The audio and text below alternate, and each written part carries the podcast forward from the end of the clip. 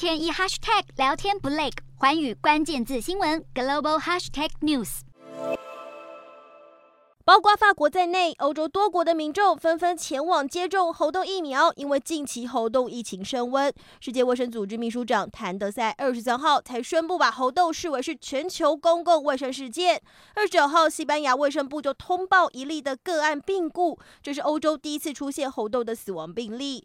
而同一天的稍早，巴西卫生部也通报第一宗的猴痘死亡个案，一名四十一岁的男性患者有淋巴癌病史。还有免疫系统低下等问题，在并发了猴痘之后，更让病情恶化而不治。也就是说，这是第一次在非洲以外的国家传出了猴痘的死亡个案。尽管猴痘跟天花同属于痘科的病毒，但是症状比较轻微，感染的风险也低于天花。但是目前专家还是建议高风险族群优先接种疫苗。